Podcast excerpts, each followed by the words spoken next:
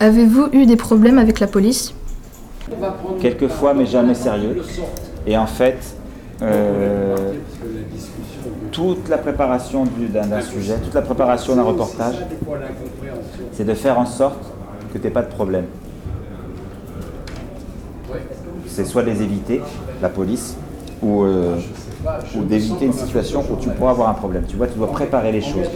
Un des problèmes que j'avais eu, c'est qu'à une époque, j'avais fait un sujet sur, les, sur la communauté homosexuelle en Afrique, et notamment en Ouganda. Et c'est il est interdit d'être homosexuel euh, en Ouganda. Et j'étais à une réunion de jeunes homosexuels, garçons, de jeunes gays.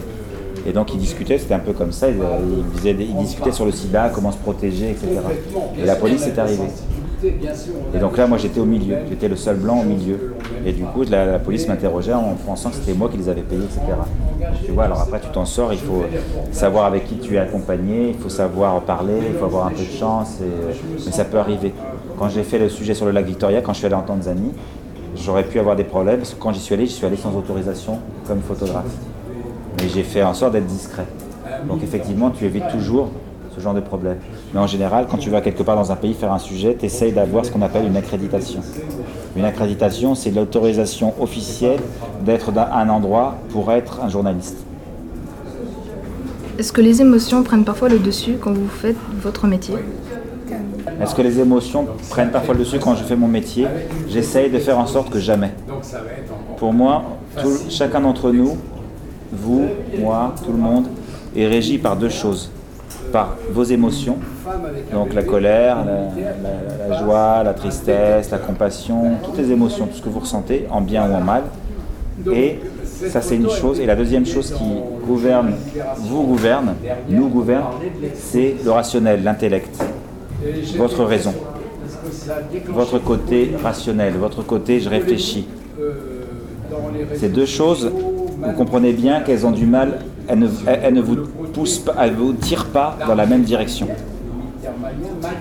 Si tu laisses l'émotion gouverner ton action, décider pour toi, à ce moment-là, tu vas avoir des réactions qui ne sont pas rationnelles.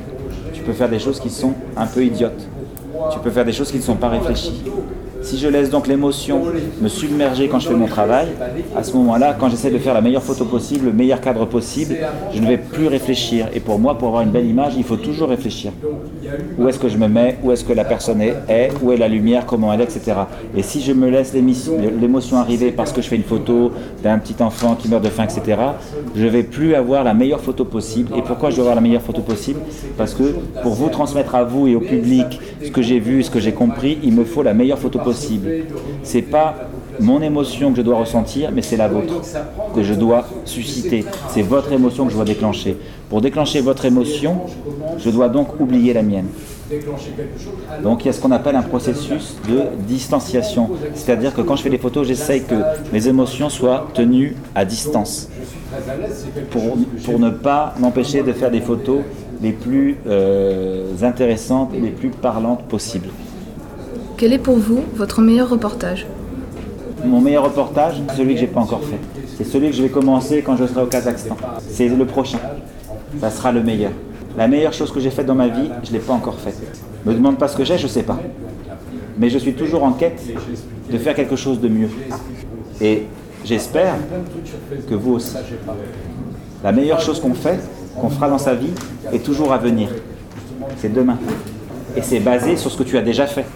Tu as déjà fait des choses super. J'ai déjà fait des reportages dont je suis content, dont je suis fier. Celui-là, évidemment, j'en suis fier et content. Mais si je me dis c'est mon meilleur reportage, presque implicitement, ce que je suis en train de dire, c'est bah, je peux m'arrêter alors. C'est pas ce qu'on dit, mais presque derrière. C'est mon meilleur. Mais non, attends, le meilleur, attends, le meilleur est à venir. Le meilleur, c'est demain. Alors évidemment, je vais me servir de tout ça, de ce que j'ai déjà fait, de ce que je pense, de ce que je me construis, mais c'est encore demain la meilleure photo. Quand on me dit quelle est votre meilleure photo, la meilleure photo que vous avez faite, je dis ben, c'est celle que j'ai pas faite. C'est celle sur laquelle je travaille. Et je sais pas laquelle. Donc j'espère que le meilleur est encore à venir. Mais ceux dont je suis fier jusqu'à maintenant, et que je suis très content, il y a celui-ci, puis celui sur les, les homosexuels aussi, parce que ça a été un peu compliqué. Mais pensez, vous tous, que ce que vous faites de mieux, ce que vous avez fait de mieux dans votre vie, eh ben c'est demain. C'est à venir. Et j'espère que vous nous rendrez fiers. Et j'en doute pas.